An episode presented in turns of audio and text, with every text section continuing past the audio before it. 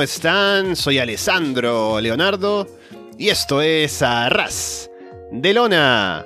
Pasen, pónganse cómodos y sean bienvenidos como siempre a una nueva edición del podcast, episodio número 367.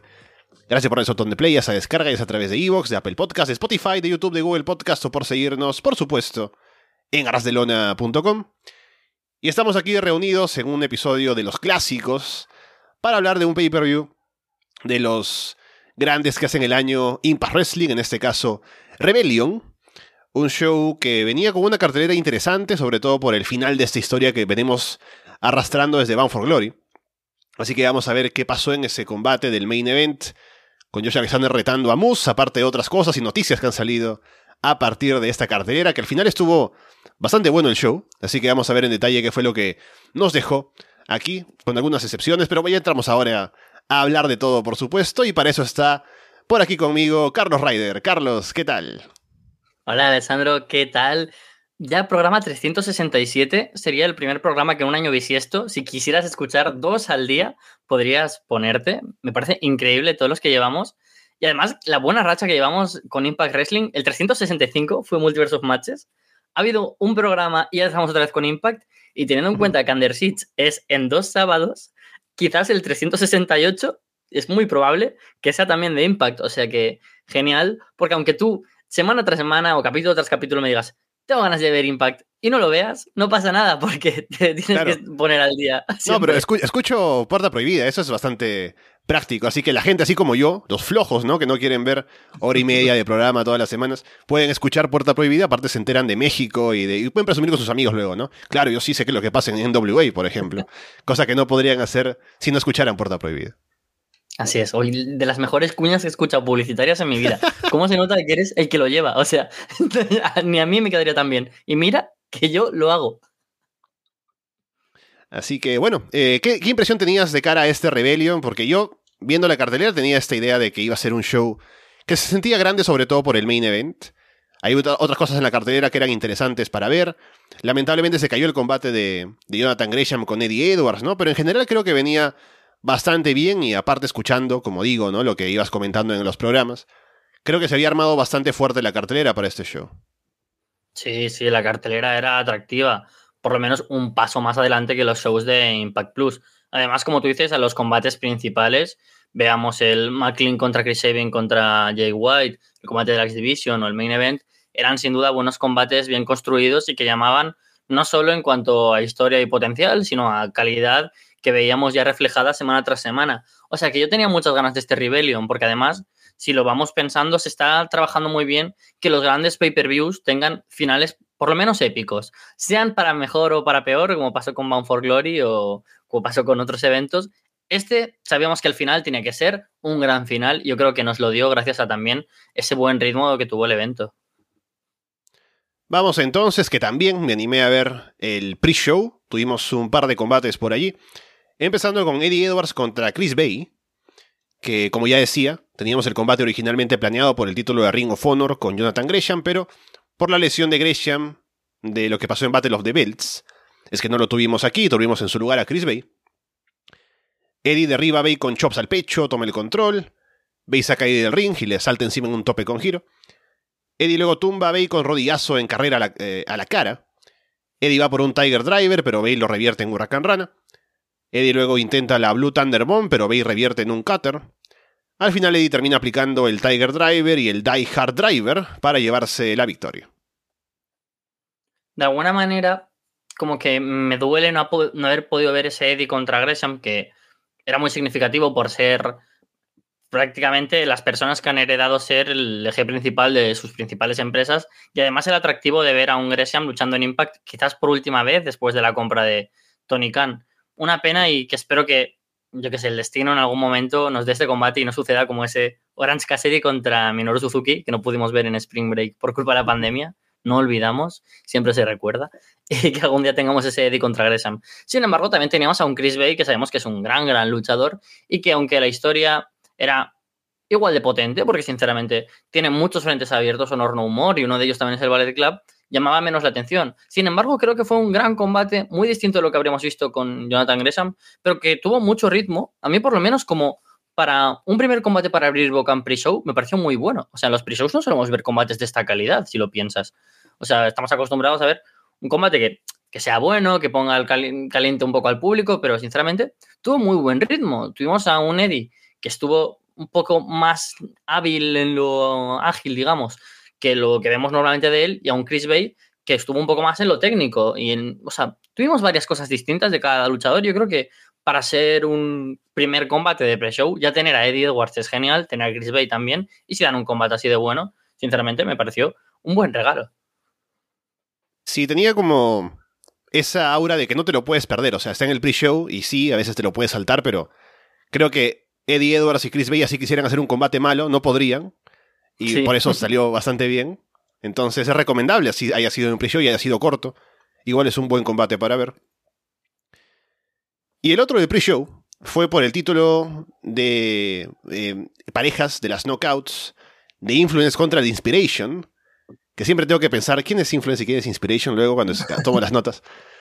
Influence salen primero, que por cierto son las campeonas y son Tenil Dashwood y Madison Ring. Atacando a Inspiration, las ex Iconics, por la espalda cuando entran al ring. Influence toman el control sobre Cassie, Jesse hace el comeback.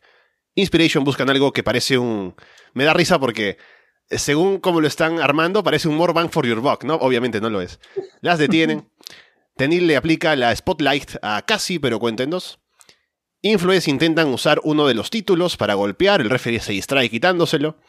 Meten el otro cinturón. Cassie se adelanta y le aplica una patada giratoria a Tenil con el título de por medio, pero cuenten dos. Inspiration van por el Idolizer. Madison detiene a Cassie. Influence terminan aplicándole el collab a Jesse y se llevan la victoria. Y bueno, hay noticias también, aparte de este combate nada más. ¿Prefieres comentar las noticias junto al combate o prefieres que primero comentemos el combate y luego ya el futuro? Creo que puede entrar porque al final tiene que ver también, me imagino, con el resultado, ¿no? Porque luego claro. tenemos el anuncio, justamente fue hoy mismo, me parece más temprano, que salió el comunicado por parte de Impact y por parte de, de Influence, eh, diciendo que... No, The Inspiration. ya, yo estaba pensando, sí, ¿lo dije bien? No, The Inspiration. Em, salió el comunicado de parte de Jesse, eh, Jesse McKay y Cassidy de que van a no solamente a dejar Impact, sino van a dejar la competencia in ring de manera indefinida. Y es un comunicado oficial, ¿no? Que me pareció al, principio sería como K-Fave, tal vez, porque sale como un sello de The Inspiration. Digo que es como para decir, ah, claro, hemos perdido, nos retiramos, ¿no? Pero al final parece que no, realmente por parte de Impact también se da este comunicado para informar sobre esto y ellas como que agradecen a la empresa y estarían un tiempo fuera. Así que bueno, eso también fue sorpresivo por el día de hoy, pero según me comentabas ahora antes de grabar, hay actualizaciones acerca de por qué sería que esto sucede, Carlos. Sí, sí, además, mm, nunca mejor dicho, a nivel puerta prohibida, porque quien me lo ha dicho ha sido Jin. O sea que, como siempre, el multiverso de Impact abre sus puertas. Y es que, eh, según me ha comentado Jin, parece ser que The Inspiration se retiran porque han firmado en exclusiva con la empresa que está intentando plantar cara a OnlyFans. O sea, no oh. recuerdo el, el nombre de la empresa, pero básicamente lo que quieren es dedicarse en cuerpo y alma, nunca mejor dicho, a un tipo de empresa como esta en la que básicamente venden fotografías o vídeos con un cierto erotismo. No sé qué nivel, sinceramente. Por lo que tengo entendido, la mayoría de las luchadoras nunca llegan a algo al nudismo, pero sí al erotismo, que esa es la diferencia entre pornografía y erotismo, si no tengo mal entendido. Y claro, yo lo entiendo, porque al fin y al cabo hacen mucho dinero ellas dos, son tan explosivas y demás que mucha gente ya las conoce por eso. Y también te digo una cosa, no las voy a echar de menos en Impact, porque ¿qué quieres que te diga? Venían como mega estrellas y a mí no me han convencido. O sea, es que lo pienso y han pasado ya seis meses desde Bound for Glory. Y han tenido un reinado incluso que me ha dado igual como dos o tres combates contra parejas potentes, ¿no? Como son de Influence y de Kay. Y no me han convencido. Y es que además Impact se va a salir ganando, creo yo, porque no hay tanta gente que vaya a ver el show por ver a The Inspiration, porque no es como la gente que sí que las va a ver en la página web esta. Claro, eso te iba a decir. Al final, ¿para qué pasar por el intermediario de Impact y pagarles a ellos el pay-per-view si puedes pagarle directamente a The Inspiration, ¿no? Para verlos en, en OnlyFans o, bueno, en la plataforma esta que compite, que no sé cuál será. Pero, o sea, al final es cierto. O sea, para Impact creo que la salida de Inspiration no hace ninguna diferencia porque no es que la gente quiera ver sus shows por verlas a ellas, ni es que tampoco marquen mucha importancia dentro de los shows mismos, ni en buenos combates, ni en buenas promos, ni nada.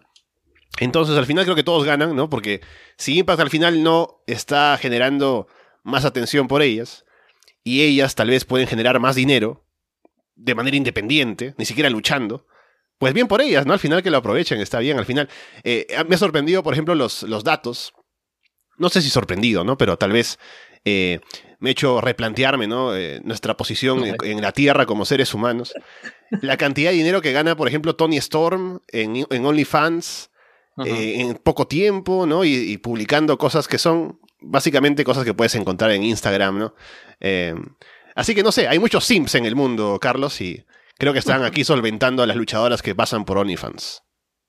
Sí, sí, yo tengo claro que es algo bueno también para Impact en el nivel de que seguramente Jordan Grace ahora mismo prefiere estar en Impact Wrestling que no el Elite, porque dinero no necesita más teniendo ya el OnlyFans, por mucho que le pueda ofrecer, por ejemplo, Tony Khan, y va a lucir más como campeona en Impact Wrestling. O sea que de alguna manera también beneficia a Impact. Y además, eh, hablando, ya que estamos en el campo económico, creo que van a ahorrar un grueso del salario que son de Inspiration, porque según tengo entendido y lo recuerdo que lo comentábamos hace bastantes meses, venían con un contrato bastante alto a nivel de Good Brothers, venían como realmente estrellas y no las han aprovechado o, realmente todo el potencial que tenían en realidad WWE se anticipó y vio que no daba para tanto más allá de un gimmick gracioso y que sean muy buenas en televisión, pero no en el ring puedan destacar como verdaderas estrellas. O sea que creo que Impact ahí sale ganando porque tiene muy buenas luchadoras que están llamando a la puerta. Véase Masha Slamovich, véase Giselle Show, Lady Frost, Savannah Evans.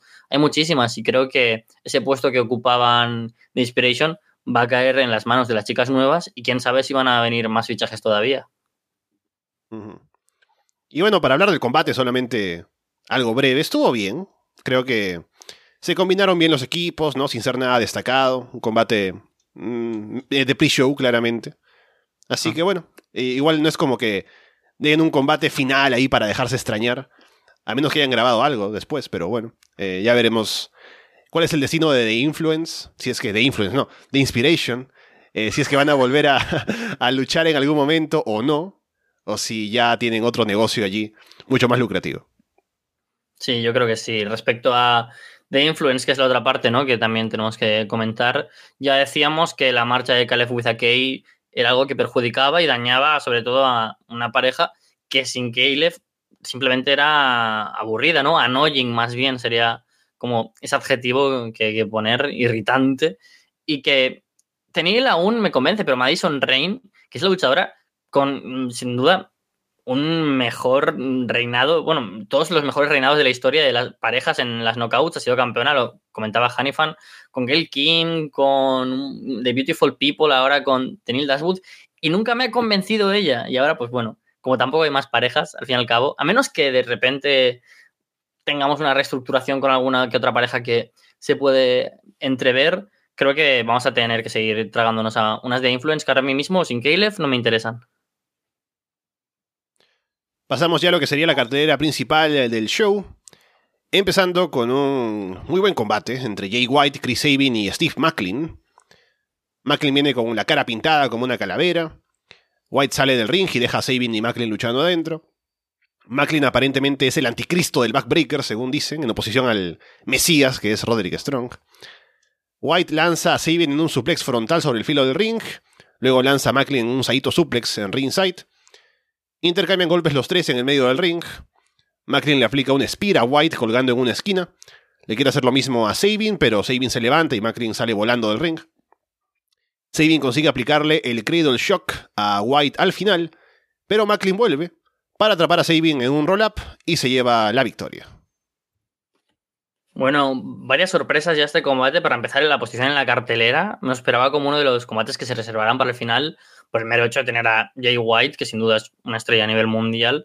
Pero me pareció una buena manera para comenzar el show, ¿no? Porque era, joder, mira si tenemos calidad vamos a apostar por esto. Y luego la otra gran sorpresa, que es la victoria de Steve Macklin. Una sorpresa muy entrecomillada, porque sin duda eh, están apostando por él y de una manera muy evidente, muy clara, que además yo creo que no nos pilla por sorpresa porque nosotros también lo haríamos. Macklin es, es que no desentona. O sea, tienes a Jay White, que lo llevo repitiendo todo el año, seguramente con Mike Bailey, con Brian Danielson, de los mejores del año, y, no desentona que le pueda vencer en un combate donde además de él está Chris Sabin, que es sin duda uno de los top 5 de la historia de la compañía. O sea que genial por un Macklin, que desde el segundo uno tiene actitud, tiene aptitud y sobre todo que va ganando de una manera tan, tan, tan evidente todas esas cosas que hacen a un luchador ser aura de estrella, que yo ahora le veo ya optar a un corto plazo por el título mundial. Y eso me gusta porque Impact está construyendo a muchos luchadores así. Mm, véase, luego hablaremos de ellos, pero por ejemplo Mike Bailey, como Jonah, como Morrissey, y eso es genial, porque son estrellas únicas de Impact, ya no es esa cosa que antes había o que puede suceder en otras empresas de, yo qué sé, imagínate que ahora llega Claudio Castañol y Cesaro a Impact Wrestling, ya viene una estrella muy construida, ¿no? Y con ese aura de main eventer. Pero Macklin no lo era. Y a Macklin se lo han trabajado a base de buenos combates. Y este es un buen combate. Ha sido una química distinta entre luchadores que no podrían ser tan distintos entre ellos, pero que sin embargo la combinación ha sido buena. Creo que si hubiera sido un combate individual entre cada uno de ellos, podría haber sido mejor, sinceramente. Pero aún así me dejó un buen sabor de boca y sobre todo una victoria para Macklin que a mí me alegró muchísimo. Si sabes, pensaba lo mismo viendo el main event, porque es un gran main event eh, construido como que el gran combate de luchadores que se hicieron grandes en Impact, ¿no? No es gente que si es un nombre fuera y vienen aquí y están en el main event como ha sido históricamente el caso con Impact y TNA. Y también en este caso con Macklin. Es lo que dices, creo que han hecho un buen trabajo con él. Eh, alguien que no ve Impact, supuestamente, eh, o más bien, seguramente, si entra a ver el show, diría, ¿qué hace este tipo ganándole en un combate con Chris Sabin y Jay White, ¿no? Pero si alguien ve Impact y está dentro de lo que va pasando y conoce a Macklin, ve cómo ha crecido, pues tiene sentido que puedan hacer esto y sigue siendo como el shock, entre comillas, como dices también, porque igual no tiene el estatus que tienen los otros dos por historia y por estatus y de importancia internacional y demás. Pero con el trabajo que han hecho dentro de Impact con él, no creo que esté mal que gane y no estuvo mal en el combate tampoco para nada. Así que bien por Macklin y a ver qué tan lejos puede llegar y qué tanto puede tardar incluso en llegar a retar por algún título, título mundial, no estar en una posición más importante, porque lo está haciendo bastante bien. Sí, yo creo que se queda un panorama muy guay en este pay-per-view cuando lo hagamos la valoración un poco final, de que me da la sensación de que Bound for Glory hacia aquí sí que ha sido un camino de un curso nuevo, con nuevas personas que están experimentando cambios, mejoras o llegadas al 100% dentro de la empresa y que por lo tanto pues están construyendo su rol. Y por McLean se ha apostado muy fuerte y ha funcionado por, muy bien, otros se ha apostado mucho y no ha funcionado tanto, y otros que de manera casi natural han sobresalido. McLean es de los que se ha apostado y creo que le ha salido bien a Impact. Veremos a ver cómo lo mueve las próximas semanas, las próximas grabaciones y sobre todo de cara a ese Slammiversary, que es esa fiesta gran aniversario y veremos, pero seguramente ocupará una de las posiciones más altas de la carta. Luego se ve a Josh Alexander llegando con su esposa y su hijo. La esposa le dice que debe concentrarse en el combate. Tuvo el título en Bound for Glory. Ellos quieren que todo el mundo sepa lo que ellos ya saben, que papá es un gran campeón. Alexander dice que le enseñará una lección a Moose esta noche. Tiene que enseñarle que las acciones tienen consecuencias. Scott Damore aparece para darle un consejo a Alexander. Dice que Moose, como sabe que no es mejor que Alexander, se mete con lo más importante que es lo que él tiene, que es su familia, y lo mejor que puede hacer es quitarle el título a Moose, que es lo más preciado para él, y que se guarde el enojo para cuando sea necesario. Me ha gustado mucho este final para Scott Damore dentro de esta rivalidad, donde él también ha sido una de las figuras sobre las cuales se ha sentado algunos de los puntos, ¿no? Y sobre todo después de ese último impact, donde tras siempre frenar a Josh Alexander, le abre las puertas para que ataque a Moose me pareció icónico ese momento, como, ah, sí, de los que te ponen de pie y, aplaudes, y dices, sí, por fin le van a dejar que le mate. Hablarle casi con cierta figura paterna, ¿no? Dentro de Impact Wrestling y viendo como Jess Alexander también ejerce esa figura paterna en el show, me pareció algo con, mucha fuerza, ¿no? Y me pareció muy guay. Creo que Scott Amor, el cual está haciendo uno de los mejores trabajos de la historia de la compañía como administrativo, también lo está haciendo muy, pero que muy bien dentro de la pantalla. Luego tenemos el combate por el título de AAA Reina de Reinas, de un apurazo contra Taya Valkyrie. Hay cánticos para Taya al inicio. Taya saca ventajas hasta que Diona le lastima o la lastima a ella en un poste. Diona luego lanza a Taya en un Russian Leg Sweep contra el filo del ring. En un momento se ponen frente a frente, se gritan. Diona salta desde la segunda cuerda, Taya la atrapa en un Power Bomb. Taya bloquea el Queen's Gambit al final y aplica el Road to Valhalla para llevarse la victoria.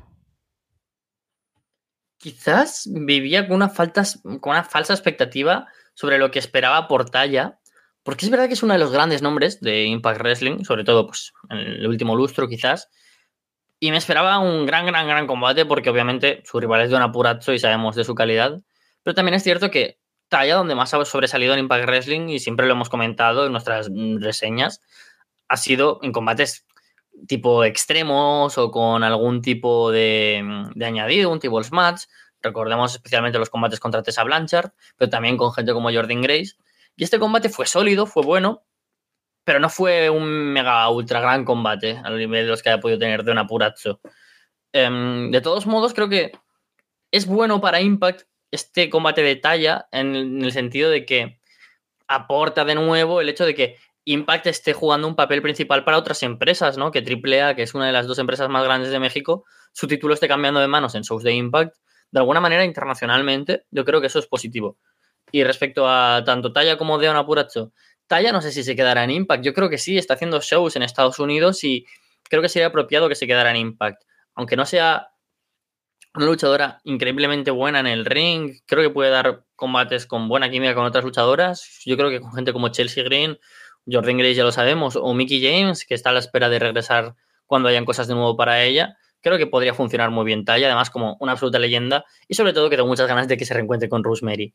Que por cierto, Alessandro, qué fuerte, ¿no? Lo rápido que sale la gente de la cárcel, ¿no? Talla entró a la cárcel y por pegar un disparo a, a Larry D y ya está aquí luchando y campeona. Increíble. Yo no sé cómo funciona el sistema penitenciario en Estados Unidos, pero es muy eficaz. Y luego, sobre todo, hablar también de, de un apurazo, ¿no? Que mm, se nos acaba el Champ Champ Challenge, que eso es una pena, porque hemos tenido buenos combates semana tras semana.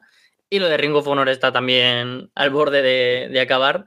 Pero de todos modos, creo que ha funcionado muy bien el Champ Champ Challenge. Ha sido una gran campeona de un apurazo que le ha dado mucha importancia al título. Y ahora, sobre todo, con una, una Tasha Steels de la que luego hablaremos, que parece que su reinado no va a ser demasiado longevo, quizás es hora de volver a ponerle al título de Impact Wrestling porque es que me cuesta mucho ver a Deona en el roster de Impact sin oro en su cintura. Sí, es bien el combate no fue tan destacado, pero creo que estuvo bien trabajado durante el tiempo que duró, que no fue mucho. Y mm, se veía bastante claro que Taya ganaría el título, ya que ahora que ha vuelto está bastante presente en México y ahí está Over, la conocen, y el título de Reina de Reinas también ha sido bastante sinónimo de ella durante su estancia allí. Así que al final está bien, me parece la decisión. Y sobre lo de la cárcel, ¿no? Eh, ya que ella está tanto en México y habla español, también habrá podido pedirle consejo a Alberto el Patrón, ¿no? De pronto, que lo siguen buqueando por algún motivo. Aunque no va a estar en triple manía, ¿no? Pero bueno. Eh, igual quisiera seguir viendo a Tai en Impact. Eh, quisiera seguir viendo, ¿no? Como si yo viera Impact, pero para verla y saber que está ahí, ¿no? pero me parece que es una buena, un buen lugar para ella y me gustaría que aún estuviera allí. Y también ya veremos con lo del título de las knockouts lo que podemos pensar también sobre el futuro, ¿no? Que eh, ya iba por donde lo que ibas diciendo también. Sí, es que cuesta mucho analizar estas cosas muchas veces, hablando solo de una cosa, porque de alguna manera todo está muy entrelazado. Y si quieres hablar de Don Apuracho, ya tienes que ir casi a hablar también de Tasha Steels y casi también de Jordan Grace. Es, algo que, que, Impact sí que está haciendo funcionar muy bien. Hasta cuando algo funciona mal, ya tienes ganas de hablar de las cosas que funcionan bien porque es muy fácil hacer de alguna manera apaños. Luego tenemos a Mire entrevistando a Tasha Steels en backstage. Tasha felicita a Taya por la victoria. Puede que ahora tenga un título, pero ella tiene el título. Habría que preguntarle a Rosemary cómo se sentirá cuando pierda hoy. Rosemary le ha estado persiguiendo desde 2020 y hoy la va a encontrar. y terminará por encima un campeona de las knockouts. Para lo que tengo que decir, mejor me lo guardo. Bueno, vamos con lo siguiente. Combate por el título del X Division de Impact. Combatazo. Trey Miguel defendiendo ante Mike Bailey y Ace Austin. Ace provoca a ambos al inicio. Trey y Bailey se unen para golpearlo. Trey tiene a Ace en posición como de Alabama Slam, afuera del ring. Bailey le salta encima en un moonsault desde las cuerdas. Ace atrapa a Trey en un salto para lanzarlo sobre Bailey abajo. Trey se desliza sobre las rodillas para saltar hacia afuera y aplicarle un cutter a Ace. Trey salta por encima de la tercera cuerda para aplicar un huracán run a Bailey desde el filo de ring hacia afuera. Trey tiene a Ace como para un powerbomb desde la esquina. Bailey se apoya en las piernas de Trey para lanzar a Ace en un German suplex hacia atrás. Bailey le aplica la última weapon a Ace, pero Trey rompe la cuenta. Trey le aplica un Brainbuster a Bailey, remata con la meteora, pero Ace jala al referee para que no cuente 3. Ace le aplica el Fault a Trey al final y se lleva la victoria. es que, ¿sabes cuando comes algo que te gusta mucho y es inevitable hacer ruidos? Pues a mí me pasaba mientras tú estabas comentando este combate y recordando los spots. ¿Qué nivel de creatividad a la hora de crear tensión en un combate? Brutal, los últimos minutos, todo el combate, ¿eh? Pero los últimos minutos, una tensión de falsos finales, el momento post-meteora, cuando sacáis a Austin al árbitro, ¿cómo me comí ese final? Pero ¿cómo me lo comí? Es que pensaba ya, ya puede ganar cualquiera. O sea, yo antes del combate estaba bastante seguro que ganaba Austin. Luego mi corazón, mi corazón decía, va, que gane Mike Bailey. Y mi cabeza decía, pero igual alargan el reinado de Trey. Y funcionó muy bien que esas tres partes de mí pudieran ganar en cualquier momento. O sea, estamos ante una generación de oro de la X Division. Era algo que ya era evidente, pero que, joder, esta es una demostración tan, tan, tan, palpable como luchadores de distintos ámbitos, con una manera muy distinta de afrontar seguramente su estilo en la X Division, pueden dar un combate tan creativo, tan bueno, con spots tan complicados. El momento de la Powerbomb en el que se apoya Mike Bailey en las piernas de, de Trey, hay que tener una fuerza en los cuádriceps que yo pensé, se rompe, se rompe, pero no, él hizo ese suplex. Dios, fue increíble y un montón de spots geniales porque son tres luchadores increíbles. Yo lo siento por mi campaña brutal hacia Mike Bailey como mejor luchador de 2022, pero es que tiene muchas, muchas papeletas para serlo. Es un luchador tan bueno que hace dos semanas te daba un combatazo contra Jay White o contra Alex Shelley y ahora te da algo totalmente distinto contra Lisa Austin y Trey.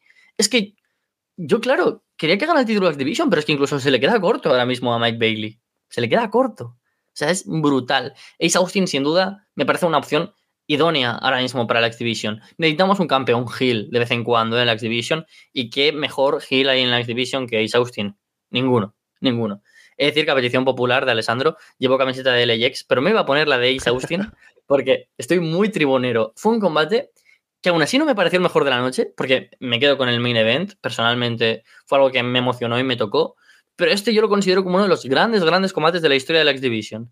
Sin duda, algo lleno de tensión, de emoción y que segundo tras segundo se hacía mejor. Intento no exagerarlo, sinceramente, pero fue un combate sobresaliente. Sí, un combatazo. Eh, me siento viejo ahora que me mencionas esto, ¿no? De la camiseta, porque es como cuando le dices a, un señor, ¿no? ¿Quién es mejor jugador, Messi o Maradona? No, Maradona, en mis tiempos jugaba mejor. Claro, no te pongas la de sin ponte la de LIX, que era lo que, lo que yo veía cuando veía TNA, ¿no? Eh, pero bueno, en el combate me parece que estuvo genial, como ya decías, como había la posibilidad de que cualquiera ganara, eso te generaba bastante tensión y te comías los falsos finales y estaba bastante bien armado todo. Así que me encantó. Y al igual que tú, estoy muy en el carro de Mike Bailey como luchador del año. No sé si tanto como para votar por encima de otra gente, pero está ahí, con grandes combates y yo diría, si yo estuviera de pronto a cargo de Impact, ¿no? Del, del booking, diría, hay que apostarlo todo por Bailey, o sea, no ahora, no le vas a dar el título mañana, ¿no? Pero sería alguien en quien yo pienso a largo plazo para construirlo como el underdog y que vaya ganando de a poco, y que se conviertan eventualmente en tu campeón mundial, porque creo que fácilmente puede ganarse el apoyo de la gente y, y, ser como ese favorito, ¿no? Sentimental y ir subiendo de a poquitos. Y creo que tiene el talento como para hacerlo. Lo ha demostrado bastante bien. Así que estoy muy contento con Mike Bailey ahora de vuelta en una empresa grande en Estados Unidos que pueda ir desarrollándose así. Y quiero ver más de él. He visto combates de él en las indies, en todos lados, y me parece genial. Así que me parece que tiene un espacio bastante grande para crecer en Impact. Y también, obviamente, contento con Ace Austin, campeón del X Division, porque el tipo tiene el carisma, tiene el talento, así que fácilmente puede cargar con la división y generar retadores a su alrededor sin problemas.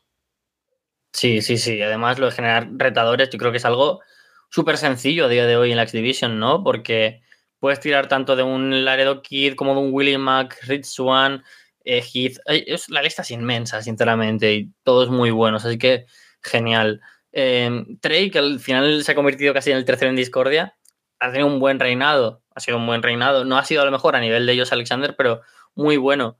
Creo que Trey, eh, cuando pensábamos en él como un futuro main eventer de Impact, ahora de repente, como hay tantas otras posibilidades, eso se ha suavizado un poco, pero sigo confiando mucho en él y tiene mucho potencial. Y sobre todo es que hay algo que me gusta mucho de Trey a mí, es los combates y rivalidades que tiene con gente mucho más grande en tamaño que él. O sea, tengo ganas de ver a esta nueva gente que está en Impact, ¿no? Gente como John a lo mejor, gente como Morrissey, enfrentándose a, Trey, que sus combates pues contra Steve Macklin, contra Michael Elgin, contra Madman Fulton durante estos últimos tres años, por ejemplo, por mencionar algunos, me han gustado mucho. Así que creo que Trey, obviamente, focalizado en la X-Division, va a dar combatazos como este, pero es que Trey es un luchador que también ha puesto por él como una de las figuras importantes para Impact en estos próximos meses y años a largo plazo.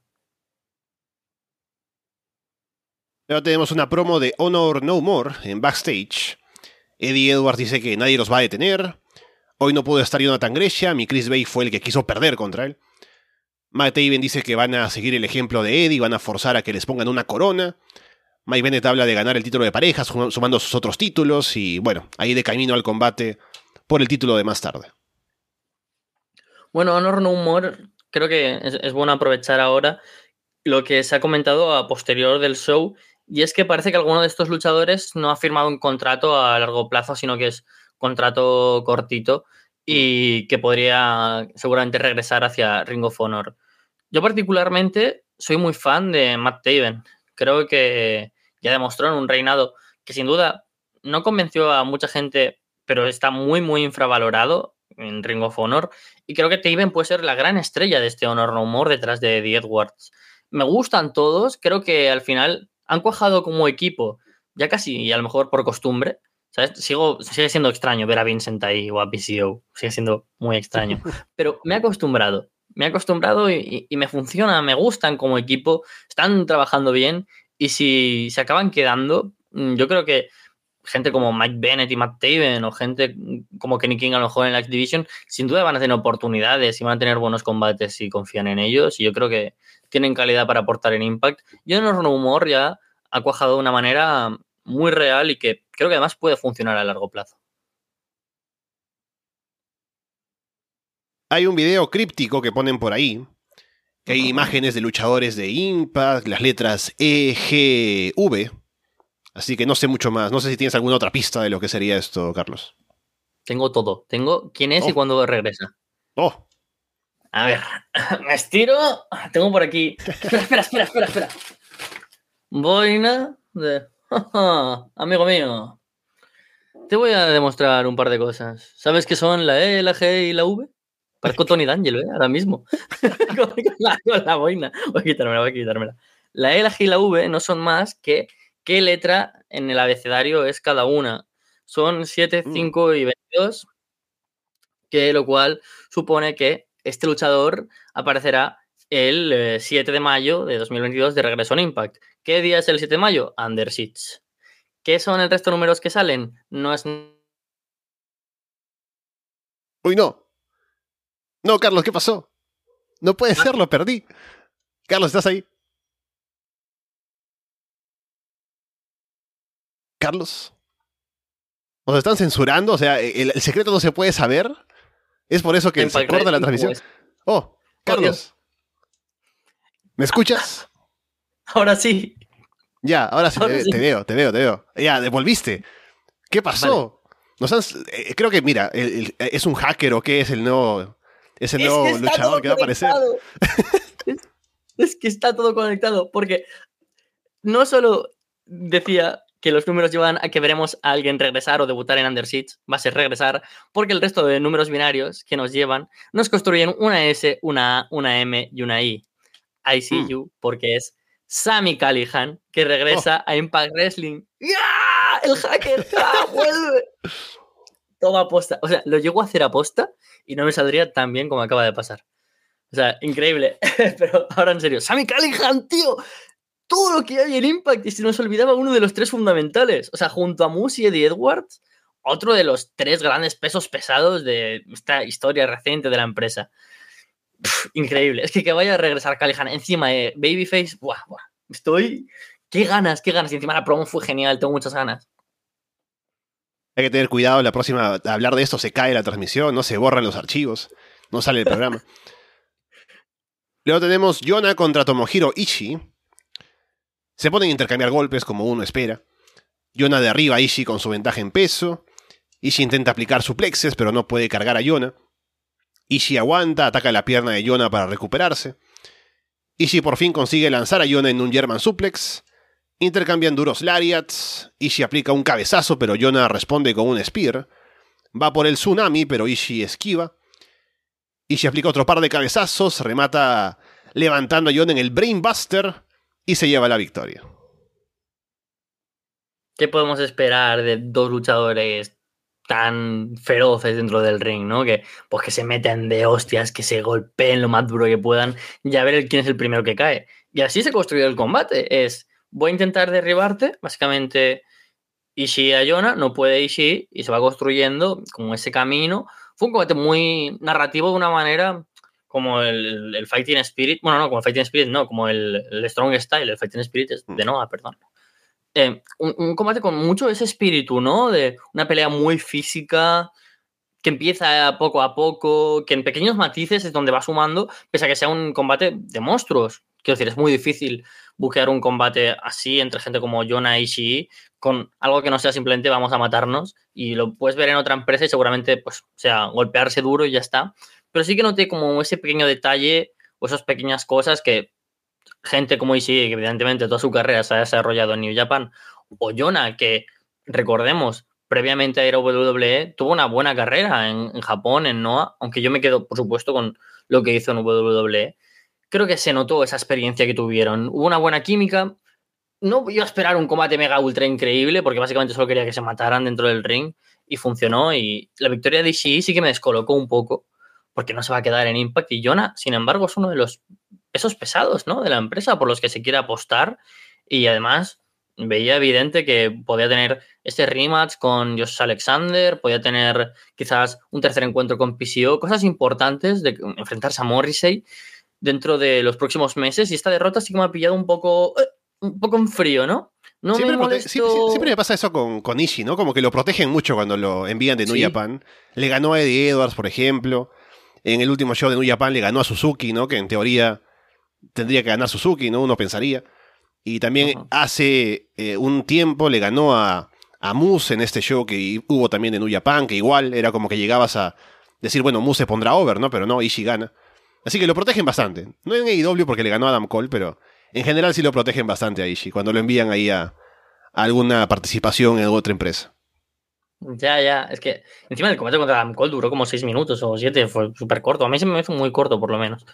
Y, y, claro, lo de Ishii, pues claro, lo entiendo porque es un luchador importante y que lo protejan. Y no sé cuánto peso hay en este tipo de negociaciones, porque eso nunca lo llegáramos a saber, ¿no? De que, vale, puede ir Ishii, pero no puede perder, ¿no? Como, ¿por qué creo que antes estaba la X-Division en el pre-show? Porque ni AAA, ni Ring of Honor, ni New Japan querrían que su luchador fuera al pre-show, ¿no? Esa es mi teoría de por qué antes el comandante de la X-Division estaba en el pre-show. Pero mmm, me fastidió un poco lo de Yona. Y más, ¿sabes qué es lo que no entiendo? Si tú me dices, no, es que hay que proteger a Ishii y New Japan no quiere que pierda Ishii. Pero es que Yona también lucha en New Japan. Lucha en Strong. Entonces, mmm, eso me fastidió un poco, porque además tengo muchas ganas de ver a Yona en otros ámbitos, en una rivalidad de verdad, ¿no? Con promos, con ataques. Un poco lo que está pasando con PCO, pero más estructurado y bien a largo plazo. Y esto, eh, no es que me molestara, pero sí que me sorprendió, ¿no? De una manera un poco que me sacó de mis casillas. Sí, al menos el combate me gustó. Creo que fue de menos a más. El público se fue metiendo cada vez más en la lucha, en esta idea de Ishii queriendo cargar a Yona, que fue la historia del combate, hasta que finalmente lo consiguió y ganó. Así que el final estuvo muy bien hecho, por toda la previa. Entonces me gustó el combate, sin haber sido como que un super combate, pero estuvo entre los últimos combates de Ishii, diría entre los mejorcitos. Eh, sin contar el de Suzuki, que fue como eh, eh, ya un combatazo. Pero creo que estuvo bastante bien y solo eso, ¿no? Que también esperaba que Yona ganara. O tenía más sentido que Yona ganara. Pero bueno, es Ishii, entonces al final digo, bueno, sí, siempre pasa. sí, sí, bueno, que a lo mejor teniendo en cuenta que ahora se vienen más shows, ¿no? Con Ishii a lo mejor en Estados Unidos, no sé cuándo volverá. La verdad, seguramente le preguntaré a Jin cuando acabemos esto porque me da curiosidad. Quizás ha estado en estas grabaciones, no lo tengo claro, y haya una revancha. Quizás en Under no lo sé, pero, pero bueno, una victoria de Ishii se celebra, eso siempre.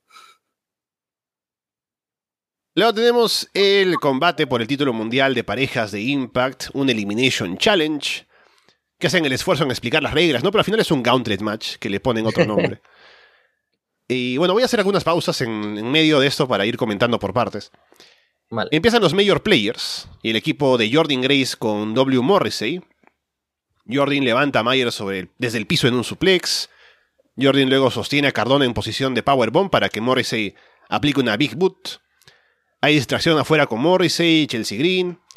Jordan se concentra en golpear a Myers, Cardona cubre a Jordan con un roll-up y le elimina. Así que Jordan y Morrissey se van, pero luego siguen atacando a los major players. Chelsea golpea a Jordan, Morrissey va a lanzar a Cardona en un choke slam sobre la mesa de la campana. Chelsea le aplica un golpe bajo, pero Morrissey muestra que tiene una protección ahí para que no le haga daño. Y Morrissey termina lanzando a Chelsea al final en un powerbomb evitando de paso que se le levante el vestido o, el, o la parte del pecho, eh, sobre la mesa. Así que es un gran spot ahí para deshacerse de, de Chelsea Green. Sí, además fue un inicio súper divertido, ¿no? Dije, ¿van a buquear todo el combate así de bien? Luego no fue así.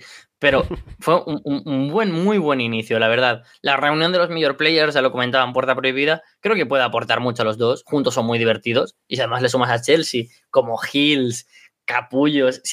ahora que parece que es que está de regreso, que lo junten también, como de Cardonas en, en WA, como en GCW, como en las indies. Y si aparece Swaggle, mejor. Y, y Mark Sterling, a, toda la familia de locos. Me parecen muy divertidos. Y como, claro, por supuesto, dos bestias como Jordan Grace y William Morris y acaban con ellos, fue muy divertido. Una manera original de buquear un combate que es largo y sabes que va a ser largo y que no tiene sentido meter en un pay-per-view un combate así donde siempre sea combate tras combate tras combate. En un Raw, por ejemplo, queda muy guay, ¿no? Y vemos calidad sobre el ring, pero en un pay-per-view no tiene sentido que un combate media hora sea todo combates. O sea que me pareció genial. Aunque también quiero hacer un pequeño matiz, y es algo que me fastidia mucho de Impact porque lo hace un montón de veces, que es que anuncia que habrán participantes sorpresa. Entonces tú te esperas, uy, ¿quién aparecerá? ¿Aparecerá a lo mejor mm. Alex Eli con Kushida y tenemos a Team Splitters? Uy, los Briscoes no pueden porque están en GCW, pero ¿y si sí? ¿Sabes? Pero luego tienes autores de la empresa, ¿sabes? Que son obvios. Anuncia que van a estar los major players, anuncia que van a estar William Morris y Jordan Grace, pero uh, uh, uh, me fastidia mucho. Igual soy solo yo, ¿eh? Que soy un tiquismiquis. No, no. Pero eso me molesta. Porque si pones sorpresas, porque tiene que. O sea, si es, si es sorpresa, porque cuando lo veas tienes que sorprenderte y sentir como que, oh, mira, ¿qué, va a pasar? ¿no? Pero si es el luchador de la empresa, es como que. Como que no, no tiene mucho sentido el recurso.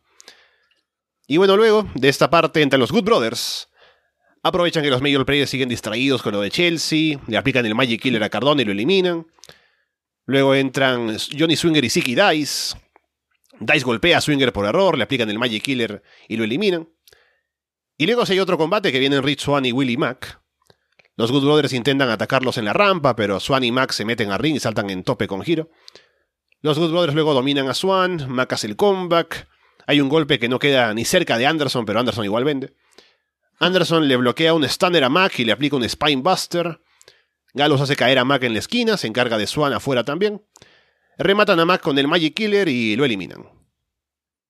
Voy a buscar un patrocinador porque como cada show que hablamos de Impact critico a los Wood Brothers, creo que este podría ser un buen espacio para aprovechar y sacar algo de dinero, ¿no? Así que si alguna persona de por aquí pues tiene alguna empresa pequeñita y quiera darnos algo de dinero para que digamos, el momento, yo qué sé, mm, Coca-Cola a criticar a Good Brothers. Pues. Una empresa pequeñita Coca-Cola, ¿no? claro, a ver. Netflix, eh, Twitter, Elon Musk, tienes mucho dinero. Ahora lo sabemos. Antes ya lo sabíamos, pero ahora más. O sea, yo cuando me aburro, pues igual, mm, yo qué sé, me compro unas pipas, pero no me compro Twitter. Pues Elon Musk, si quieres apoyar a Ras de Lona y patrocinar el momento crítica a Good Brothers, ahora mismo estamos buscando patrocinador. ¿Qué es lo que hace? A ver, Doc Gallows, ¿cuántos años lleva luchando como para que en un spot tan sencillo como es el que le hace a Willie Mack, que es o tirar para adelante o tirar para atrás, le tira para abajo y le lesiona de la pierna? O sea, fue terrible. O sea, se vio fatal. Luego, no sé si te diste cuenta, Willie Mack no podía andar y se lo tuvieron que llevar entre Rich One y el árbitro cojeando. O sea, no, no puedo con, con Doc Gallows. Me parece un tipo súper divertido, ¿eh? Que cuando veo Torcan Shop Mania me parto el culo con él. Pero en el ring no puedo. El combate estaba funcionando, pero cada vez, porque tienes a Carl Anderson, a Rich One y a Willie Mack, que gente con un gran ritmo, llega Doc Gallows que no funciona ni como Monster Hill alto. ¿sabes? Y, es un problema. Sinceramente creo que es un problema porque a, mí no me convence. Es que igual ya es casi haterismo, pero es que sinceramente lo comparas con Carl Anderson y la diferencia es casi obscena. Y el combate me estaba gustando, pero los momentos de Doc Gallows me sacaron completamente. Creo que además es un tipo que en un combate, que la parte, por cierto, de Siki Dice y, y, Johnny Swinger y la parte de Major Brothers, Major Players, perdón, muy bien porque fue rápido, fue picadito y se ahorraron y se quitaron de encima cosas para no alargarlo mucho. Pero es que la cadencia que tiene Doc Gallows solo de funcionar para tener ese aura de importante hace que todo sea mucho más lento. Y al público le empezó a apagar el combate que estuvieran aquí los Wood Brothers. Y bueno, la siguiente parte es con el equipo de Matt Taven y Mike Bennett. Los que vienen por la rampa son Kenny King y Vincent. Así que hay confusión de si ellos van a reemplazar o no, pero todo es una trampa para que vengan Taven y Bennett por atrás. Se arma la pelea afuera, Taven cubre a Anderson en el ring y lo elimina. Los Good Brothers aplican un Magic Killer a Taven antes de irse. Luego llegan Rhino y Heath para luchar con Honor No More. María Canelis distrae a Heath desde afuera y Bennett aprovecha para atacar. Dominan a Heath, Rhino hace el comeback, pero lo detienen pronto. Heath golpea a Rhino por error en una esquina. Taven y Bennett luego intentan aplicarle el finisher a Hit, pero Rhino atrapa a Taven con el gore y cubre para eliminarlo. ¿Tanto venden en 2022 todavía Heath y Rhino como para ganar a, Honor No More? No, no, pensas, yo fue lo primero que pensé, ¿sabes? No pensé, ah, sí, buena decisión para que ahora ganen Byron by Design. O, yo pensé, ¿qué? En plan, ¿tanto le gusta a una a la gente Heath y Rhino? Es como, joder, a ver, ahora sí que me siento viejo yo. Es como, y Reino en 2022, por favor. A ver, mola porque Reino es un futuro Hall of Famer de la empresa, ¿no? Y dices, guay. Pero me pilló por sorpresa. Bennett y Taven venían con mucho, mucho potencial, mucho viento de cara, ¿no? Y, los veía como los futuribles campeones por parejas, la verdad. Lo, lo, dije en la previa, lo veía como campeones.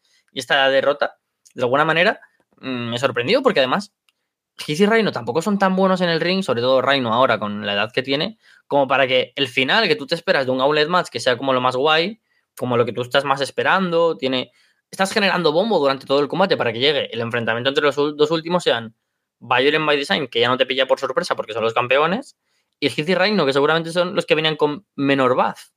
Mm, creo que malas elecciones por parte de cómo se construyó el final de este gauntlet.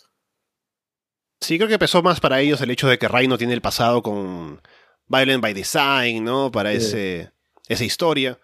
Pero no era más grande que, que ponerte el Honor No More contra Violent by Design, pero bueno.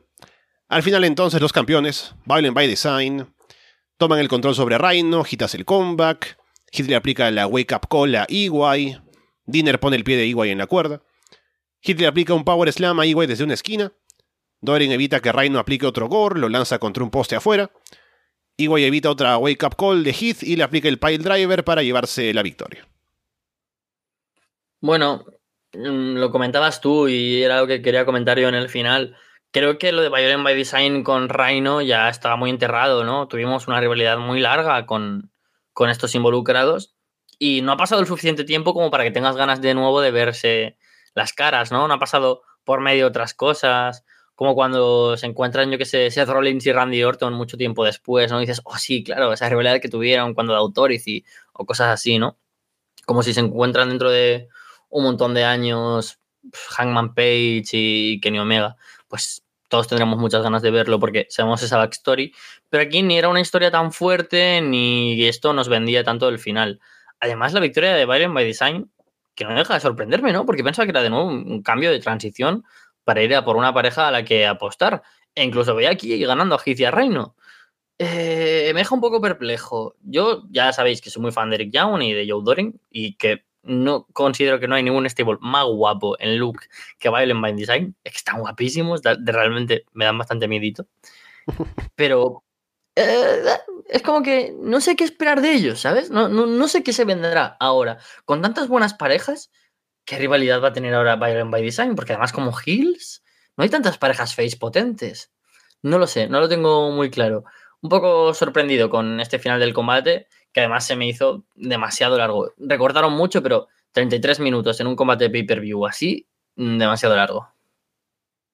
Sí, igual yo pensaba que podían ganar Hit y Rhino, más allá de que si me hubiera gustado, ¿no? Pero creo que tenía sentido con cómo llegaban en el combate y aparte que Violent by Design entran últimos y ganan y retienen el título, ¿no? Como que no tiene mucha gracia para que hicimos un gauntlet de media hora para que terminen esto, ¿no? Si no, no hubo ningún cambio.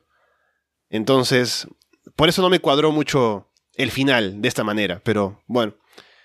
Eh, no tenían confianza en otro equipo aparentemente y quieren seguir con ellos y ya veremos si otra pareja aparece allí para tal vez quitarles el título.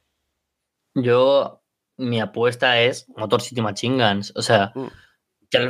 Su reinado al final se vio bastante interrumpido, fue en pandemia, el segundo reinado me refiero, no, no lo pudo conectar con el público. Tenemos ahora a Shelly en el mejor momento de su carrera, sinceramente, a un Chris Sabin también como uno de los grandes pesos pesados de la empresa. Creo que sería un bonito un, nuevo run, ¿no? Además, cuando le quiten el título a Eric Young, tendría una gran carga significativa. Pero creo que tampoco tenía sentido quitar a Chris Sabin de este combate que tuvo en el pay-per-view para que ahora de repente tuviéramos a los Motor City Machine Guns ganando. Así que quizás lo quieren cocinar a fuego lento y hacer un gran momento para Slammiversary tendría mucho, ¿no? De, carga, de, potencia, que en un 20 aniversario de la empresa, Motor City Machine Guns ganen otra vez los títulos por parejas. Sí, me cuadra bastante esa idea. Luego tenemos el combate por el título mundial de las knockouts, Tasha Steels contra Rosemary. Rosemary ataca a Tasha por la espalda apenas suena la campana. Rosemary domina, Havok encara a Tasha fuera del ring. Tasha la bofetea, Havok la toma del cuello. El referirá y decide expulsar a Havok de ringside.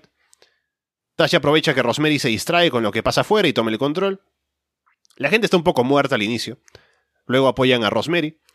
Rosemary hace el comeback mordiéndole el trasero a Taya. A Taya, ¿no? A Tasha. Tasha aplica un Stratusfaction. Tasha toma el cinturón. El referee se distrae quitándoselo. Savannah Evans aprovecha para entrar al ring y golpear a Rosemary. Tasha va por el Blackout, que es un Crucifix Bomb. No sale bien al primer intento. Finalmente lo aplica, pero cuenta en dos. Rosemary le escupe mist en la cara a Savannah en el filo de ring. Rosemary luego está en la segunda cuerda, Tasha la atrapa en un cutter y remata con un Falcon Erro que no queda tan bien para llevarse la victoria. Cuando no puedes dar un buen combate contra Rosemary, algo no va bien. Algo no va bien. Es que, qué pena, ¿eh? Porque, qué pena. Mira que yo he apostado por Tasha Steels, pero es que no cuaja ni a la de tres. O sea, ya puede estar chutando a puerta vacía y a lo mejor te la tira al palo. No te la falles estrepitosamente, pero te la va a fallar al palo. es, es, una pena. Ahora hablando en serio, Tasha Steels es una luchadora muy joven y que todavía tiene un montón de recorrido, pero que su momento es obvio que no es ahora.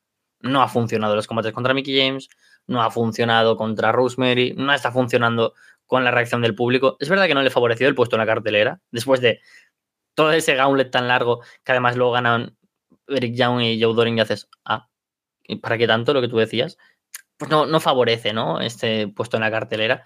Pero es que ni con Rosemary, que es la luchadora más importante a nivel histórico de Impact Wrestling, como Impact, ya no digo TNA, como Impact Rosemary, si no te funciona ese combate, ya te puedes ir olvidando de que el público conecte contigo.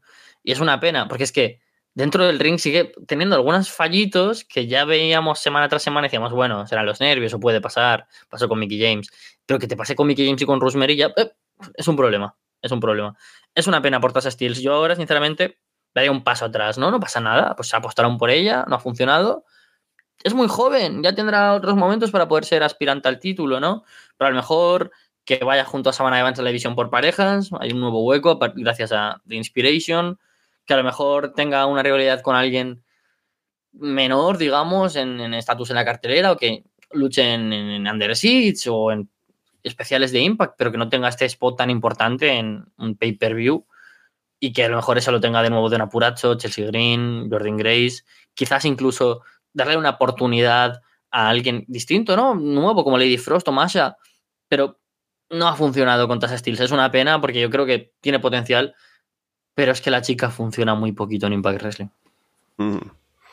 Sí, creo que, o sea, el mérito está en haberlo intentado y ver cómo funcionaba, ver qué tal, porque cuando ganó el título lo decíamos, ¿no? Que bien, ahora están intentando ver cómo le va con Tasha Steels, que tiene el carisma y podría sacar algo interesante. Al final, no ha dado la talla. Em, creo que ha quedado un poco en evidencia. Con los combates con Mickey James, es como que un poco se disimulaba, ¿no? Que, claro, puede haber algún fallo por ahí, pero está bien.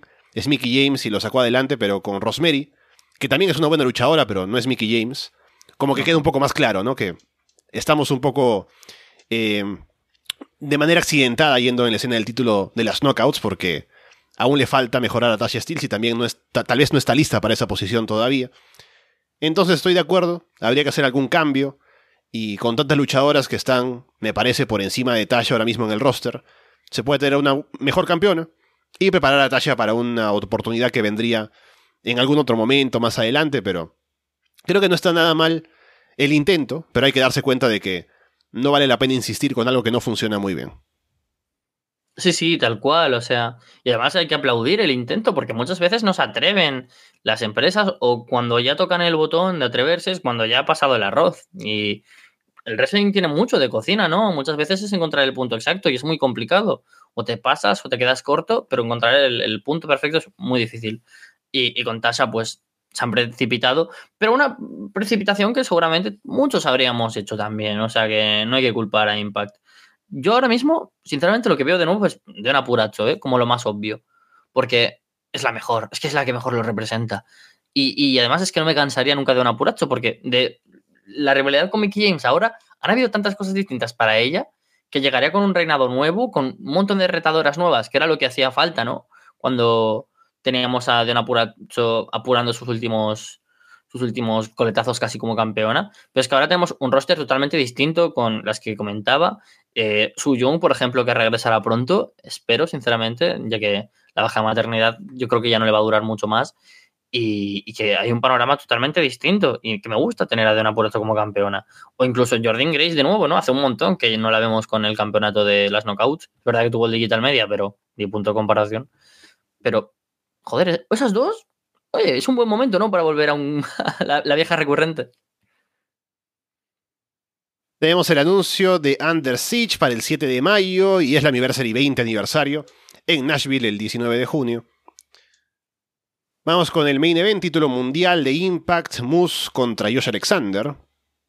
Alexander sale junto con su hijo, que está vestido como él, se lo deja a su esposa en primera fila.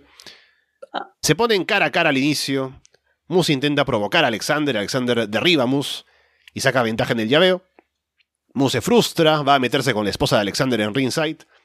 Alexander va a detenerlo, pero Moose aprovecha y toma el control.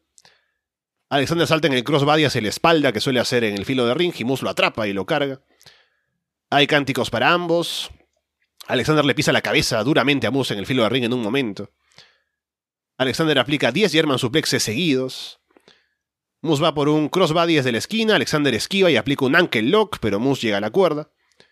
Tienen un duelo de chops al pecho. Moose aplica un Yuranagi, Alexander se levanta en uno y le lanza su protector de la cabeza a Moose en la cara. Intercambian golpes, Alexander le aplica el C4 Spike, pero Moose pone el pie en la cuerda. Moose va por la Spear, Alexander lo, detiene y lo atrapa en un Styles Clash. Va por el Ankle Lock otra vez. Moose va a una esquina y le quita la protección. Moose lanza a Alexander de cabeza contra la esquina descubierta. Remata con el Spear. Y todo el mundo se cree que ganó Moose. Hay que ver la cara de la gente. Pero Alexander sobrevive. Moose le quita la otra protección a la misma esquina. Lanza Alexander ahí en Buckle Bomb, va por otra Spear, pero Alexander bloquea con un rodillazo. Alexander remata con otro C4 Spike y se lleva la victoria para finalmente ser campeón mundial de Impact. De pie, acabé de pie, te lo juro, acabé de pie. O sea, estaba viéndolo y estaba yo de pie, agarrándome, no sé a qué, estaba nervioso. El final fue puro drama. Qué combatazo. Y de nuevo, no es una hipérbole, uno de los mejores seguramente de la historia de TNA Impact.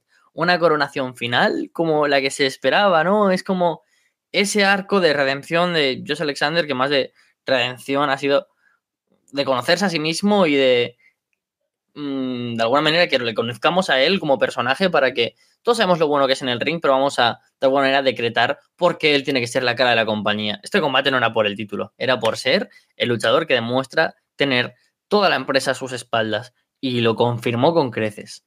O sea, yo tenía hasta un poco de miedo, ¿eh? Porque mis expectativas eran muy altas, pero tenía miedo. Digo, ¿y si no funciona también este combate con Moose? ¿Y si otra vez tenemos un final descafeinado? Tenía miedo, tenía miedo. Pero que va ni mucho más lejos. O sea, qué final, tío, qué increíble. Me comí todos los finales posibles que hubieron, me los comí todos, todos. Pero es que hay dos cosas que me parecen especialmente buenas. Uno, Josh Alexander sin casco, que a lo mejor es verdad que lo, usa porque lo necesita, pero no lo necesitará tanto, ¿no? Pero obviamente pues le da ese, aura, ¿no? De wrestler. Pero las dos veces que cae contra el esquinero, dices, va a morir, va a morir, Dios. Wow, me pareció dos spots increíbles. Pero es que el spot de que va a hacerle un Spear Moose, le paran Style Class, le sigue Angle Lock y luego si for Spike, es que grité en cada uno de los finishers. Es que yo lo admito. Grité en cada uno de los finishers. Creo que tiene mucho, pero mucho de, importante para la historia que AJ Styles, Kurt Angle y Josh Alexander fueran los tres finishers seguidos. O sea, el tipo más importante de la empresa, creado por la empresa. El tipo que mejor lo ha hecho en la empresa después del propio AJ Styles, que vino de fuera y se convirtió en todavía más leyenda en TNA. Y ahora quien recoge el testigo es Alexander. O sea, me pareció que la carga simbólica y narrativa era. Eh, eh, se veía, ¿no? En el ambiente y era emocionante. Era algo que, te excitaba, ¿no? El, final del combate. Ver cómo. Joder, después de todo lo que significa este combate, cómo no gane, cómo no gane y cómo gana, pues con un C4 Spike. Es que fue puro drama también hay que aplaudir a Moose, ¿eh? porque su papel como Hill es excelente en este combate, es excelente. Lo hace mil por mil de bien. Pero qué final perfecto para Josh Alexander. De ese principio con su hijo, que obviamente a todos se nos pues, puso un poco el instinto paterno activado. Cuidado, las novias de los que nos escuchen, porque a mí por lo menos ver, imaginarme a mi hijo con el mismo ring que yo, y mira que no soy luchador, ya me puso contento. Imagínate los que son wrestlers. Es que del principio al final fue perfecto. Fue un final perfecto para un pay-per-view. Uno de los mejores cierres que ha tenido en pay-per-views TNA barra Impact y el combate ya está, por ejemplo, en, Cage Match como uno de los mejores combates de la historia. Está en el top 10. Y para mí es que entra de cabeza. Fue, fue increíble. Sí, de acuerdo. Fue un excelente combate. En todo sentido. Cómo lo manejaron en el ring, lo que significa para la coronación, el cierre de toda esa historia con Alexander, con todo lo que pasó, ¿no? De la supuesta salida de Impact y el regreso, y lo que pasó en el final de Bound for Glory. Creo que lo armaron perfectamente para que tuviera todo este drama del final y la gran coronación, y que nos dejara contentos, ¿no? Que, no sé, eh, históricamente en Impact, en TNA, cuando cierra un pay-per-view con algo que nos deja contentos, es, es una rareza, ¿no? En este caso Tuvimos este gran final con la familia de Alexander celebrando luego en el ring, y su hijo y su esposa y el título. Es maravilloso todo. Así que gran trabajo por parte de los dos, como dices también Moose. Hizo un gran papel como Gil y también como luchador en el combate ahí, haciendo el drama de ganarle a Alexander y todo lo demás. Así que me encantó. Creo que fue todo muy bien armado. Creo que se hace de una gran manera como para establecer a Alexander como el gran babyface ahora campeón de Impact. Solo quedará ver qué es lo que sigue en su reinado para ver si está. si se mantiene ese, ese aura, ¿no? De ser el gran campeón, que se mantenga allí defendiendo, porque todo este camino de llegar al título ha sido tan bien construido que tal vez lo que venga después puede sentirse como que está por debajo. pero espero que no, lo pueden manejar bien si tienen buenos retadores y construyen una buena historia con Alexander campeón, ahora como su top babyface. Entonces tengo fe en que lo van a llevar bien y que tendremos ahora a Alexander como debe ser en esos puestos de lo mejor del año, de los luchadores más importantes, que se sienta como un verdadero campeón fuerte, ahora representando Impact Wrestling. Sobre todo en esta época en la que Impact ya luego de la pandemia y con todo el buen buqueo que ha hecho, y con asociaciones con New Japan y todo lo demás, estamos en una época en la que ya tenemos a Impact con esta idea de ser una empresa que puede tener shows fuertes, que se puede sentir como una empresa que se lleva bien, quitándose toda esta mala imagen que había cargado por años. Entonces tengo fe en que van a llevarlo bien y me dejó contento ver ahora a Alexander como el nuevo campeón mundial. Sí, yo creo que Scott Damore es el principal partícipe de que el nombre de Impact haya sido limpiado casi al completo.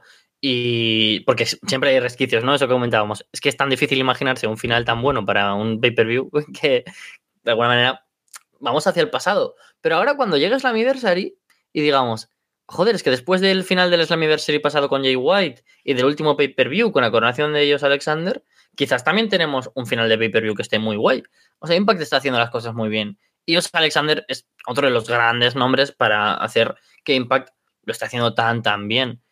También que ahora, no, yo sinceramente no me pasa como a ti, pero lo entiendo, pero yo temo cero el reinado de Alexander porque me da igual a quién me pongan de aspirante, a Macklin, a Bailey, a Jonah, a Ishii, a... es que me da igual el que sea, es que lo voy a disfrutar, porque yo Alexander está en, un estado de dulce tan bueno, pero hay otros tantos que también, yo, yo no entiendo porque de alguna manera me cuesta a veces ser objetivo, ¿eh? yo, yo lo entiendo, que mi euforia a veces pueda sobrepasar, lo entiendo, lo entiendo completamente, pero es que creo que está funcionando, está funcionando a nivel de que tú lo ves y dices, joder, es que claro, hay muchos luchadores que me gusten más, me gusten menos, los había visto más o menos, creo que pueden funcionar en este rol. Y la verdad es que cuando los luchadores los pones en un rol que mucha gente ya está convencido de que puede funcionar, de alguna manera ellos también se lo creen y creo que hay una dinámica muy buena en cómo está funcionando producto, luchadores y empresa. Así que nada, muchas ganas de, ver este reinado de Dios Alexander. Ya tenemos esta semana la revancha contra Moose, que yo creo que va a haber final sucio y luego en Under vamos a tener la revancha de verdad. Pero bueno, ya, ya se está construyendo este Josh Alexander, no solo como cara de la compañía, sino como el megacampeón que tú dices, que a final de año todos esperemos ver en los tops de lo mejor del año y que ponga Impact en lo más alto de 2022. Ahí está entonces Rebellion, un show que dejó bastantes buenas impresiones. Vamos a ver cómo avanza Impact de cara ahora al siguiente shows, a Under. Sobre todo es la Anniversary, que ya con seguramente mucha nostalgia de los 20 años que venga algún luchador del pasado a retar a Alexander, ¿no? Que venga eh, Matt Morgan, ¿no? Que alguien venga a retar a Alexander. Así que ya veremos qué preparan para ese show. Pero bueno, estaremos aquí, obviamente, revisando lo que pase con los shows grandes de Impact y Carlos, como ya hacíamos ese gran comercial al inicio, revisando lo que pasa en Puerta Prohibido. Sí, en Puerta Prohibida ya en cuestión de tres días estaremos hablando de qué ha pasado en este primer show post grabaciones, llegada de los Briscoes, primer show con Alexander como campeón, Ace Austin como campeón. Hay muchas cosas ya que, que dan ganas de ver de los semanales y eso es una muy buena noticia para Impact. Slammiversary ya casi está a la vuelta de la esquina porque queda un mes, queda. No, dos meses, mm, bueno. Sí, mes y medio. Bueno, sí, casi dos meses. Pero, es verdad que queda cerca, ¿eh? No es como entre pay-per-view y pay-per-view, entre Bound for Glory y Hard to Kill, por ejemplo. A mí se me hizo mucho más largo, o entre Hard to Kill y, este. Y, joder, es el 20 aniversario. Espero cosas bonitas, ¿no? No creo que vaya a estar Samoa Joe o AJ Styles o Kurt Angle por razones evidentes, pero yo que sé, una reunión de los LAX originales sería super guay, o de Beautiful People, Mickey James, Nick Aldis, no sé, se pueden hacer cosas interesantes con toda esa nostalgia, pero sobre todo gracias a ese gran presente que hay en Impact, que demuestra que los 20 años se han quedado cortos para lo que se espera en los próximos años de una Impact Wrestling que sigue viva. y que no va a morir, aquí estamos revisándola siempre y seguiremos con lo mismo seguramente. Por ahora los dejamos de parte de Carlos Ryder y Alessandro Leonardo, muchas gracias y esperamos verlos pronto.